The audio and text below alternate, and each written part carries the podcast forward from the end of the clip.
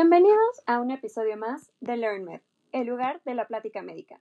El día de hoy nos acompaña la doctora Carla Daniela Melgoza, egresada de la Facultad Mexicana de Medicina de la Universidad La Salle.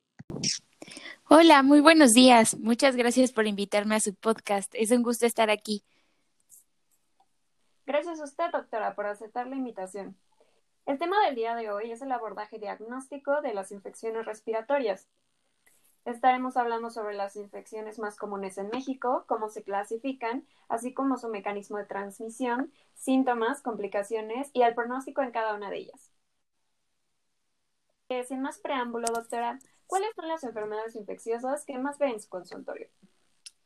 Bueno, dentro de las enfermedades respiratorias infecciosas, las más comunes son las que se denominan como infecciones de las vías respiratorias altas, las cuales son las que afectan a la nasofaringe, la orofaringe, la laringe, tráquea, oídos y también a los senos paranasales, mientras que las infecciones de vías respiratorias bajas ya afectan al árbol traqueobronquial y el parénquima pulmonar. Ya no son ya no son tan frecuentes, pero sí llego a verlas.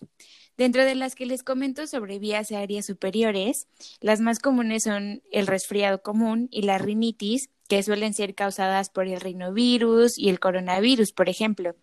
También la faringitis y la amigdalitis son comunes, pero estas se relacionan más con bacterias mm, como el Streptococcus piogens, beta-almítico del grupo A, o también puede ser de los grupos C, F, G y Lansfield. Ahora, dentro de las infecciones de vías respiratorias bajas está la bronquitis aguda, que de igual forma los principales virus son el rinovirus y el coronavirus, que ya les había mencionado antes. Eh, también está la influenza y el adenovirus.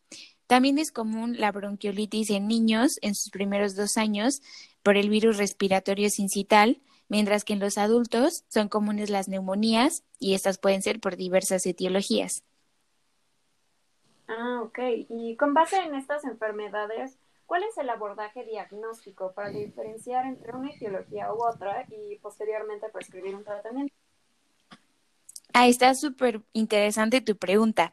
Mira, el diagnóstico de presunción se basa en la clínica principalmente y posteriormente este se confirma con las pruebas de laboratorio, que dependiendo del diagnóstico que tengamos es el que se llevará a cabo. Estas pueden ser desde algo muy sencillo hasta algo más complejo. Por ejemplo, una prueba serológica, esta nos va a ayudar a identificar la gravedad de la infección. Sin embargo, esta no nos va a decir el patógeno. En cambio, una prueba como la PCR es más específica y esta nos indica el patógeno que está involucrado. Ok, y bueno, algo que me parece eh, de lo más importante recalcar es que debemos, por lo que tengo entendido, debemos solicitar las pruebas de acuerdo con un diagnóstico de presunción para posteriormente confirmarlo y no al revés, es decir, utilizarlas para llegar a este. Pues tengo entendido que le resulta mucho más costoso para el paciente o la institución hacer pruebas aleatorias que pruebas dirigidas y como en cierta dirección. Sí, justamente. Por eso es súper importante obtener todos los datos posibles desde que el paciente ingresa a nuestro consultorio. Desde ese momento debemos observarlo con precaución y debemos estar atentos a todo lo que nos dice. Asimismo, debemos hacer nuestra historia clínica y nuestra exploración física completa y de la mejor manera para que de ellos podamos obtener nuestro diagnóstico de presunción adecuado y así posteriormente confirmarlo con las pruebas de gabinete necesarias que ya estén enfocadas o dirigidas a nuestro diagnóstico de presunción. Entiendo. Y, por ejemplo, recientemente ha tenido en su práctica clínica algún caso de este tipo como para ejemplificar este proceso?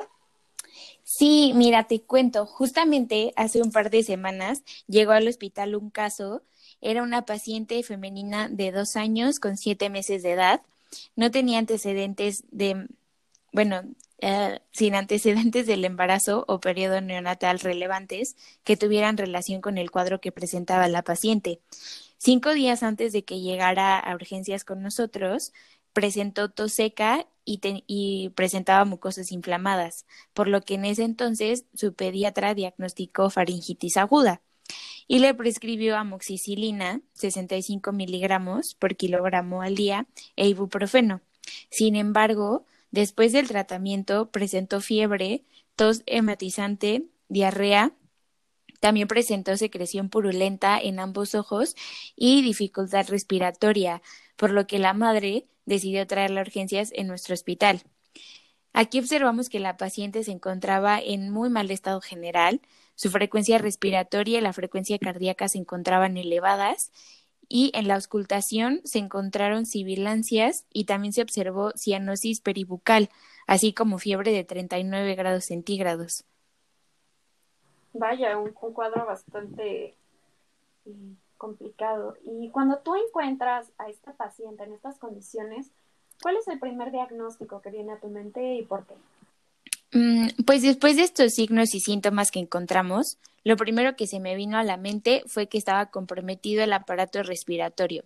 Tenía dificultad para respirar y se encontraba cianótica, pero se encontraba, se encontraba hemodinámicamente estable, por lo que sospechamos de una neumonía. Decidimos estabilizarla administrándole oxígeno, salbutamol cada 20 minutos por tres veces y betametasona endovenosa de 4 miligramos. Posteriormente hicimos una radiografía de tórax y una tomografía. ¿Y qué información puede arrojarle la radiografía de tórax para confirmar o no eh, este diagnóstico? Pues mira, en el caso particular de esta paciente, es útil ya que podemos observar los campos pulmonares, los cuales en una radiografía deben observarse negros por el aire, ya que si se observan zonas radiopacas, es decir, blancas, es signo de alguna alteración morfológica, como puede ser una obstrucción, lesión, entre otras cosas, que puedan ser consistentes o no con el diagnóstico que teníamos. Ok, y, por ejemplo en este caso, ¿pudieron confirmar su diagnóstico o tuvieron que modificarlo cuando vieron la radiografía? Después de ver la radiografía, pudimos confirmarlo, ya que esta, en esta radiografía encontramos zonas de condensación con importante componente atelectásico, agrandado en los, en los lóbulos medios e inferior derecho y también en el lóbulo inferior izquierdo. Ya que sabíamos que era neumonía, necesitábamos saber su, su etiología para dirigir de forma adecuada nuestro tratamiento. Debido a que en niños una de las causas más comunes de neumonía puede ser por virus, posteriormente se le realizó una inmunofluorescencia indirecta, la cual salió positiva para adenovirus y por lo mismo fue aislada. Se le administró a la paciente un tratamiento inicial con broncodilatadores pero la verdad no mostró mejoría con este, por lo que finalmente se incluyó en el tratamiento ceftriaxona más cloxacilina, que se mantuvo durante siete días, con lo que tuvo una buena evolución, disminuyó su semiología obstructiva y también disminuyó el requerimiento de oxígeno. Entonces fuimos con base en esto disminuyendo las dosis de los broncodilatadores. Se le realizó después un nuevo homograma y PCR que resultaron normales. La radiografía de tórax también mostró una disminución de las imágenes de condensación, por lo que la paciente fue dada de alta luego de 10 días que estuvo hospitalizada con nosotros. Vaya, entonces hay muchas cosas que integrar. Eh, llevar a cabo un diagnóstico y tomar la decisión correcta para el tratamiento es bastante complejo. Hay muchos factores que se deben tomar en cuenta, ¿no? Sí, muchísimos. Por ello, es importante llevar a cabo una clínica completa, como te mencionaba al, inicio. Eh, se debe dar una, intención, una atención integral, observar al paciente, escucharlo y lograr empatizar con él, al igual que realizar una exploración física minuciosa y cuidadosa para que en conjunto podamos obtener todos los datos que necesitamos y ya por último confirmarlo con los estudios pertinentes. Ok, doctora. Entonces, en resumen, ¿qué cree usted que fue lo más importante que deberían llevarse las personas que nos escuchan de las enfermedades respiratorias infecciosas? Mira, creo que lo que más me gustaría resaltar serían estos puntos. No debemos olvidar que la clínica es sumamente importante. De esta vamos a sacar los datos orientadores y pistas que nos van a llevar al diagnóstico.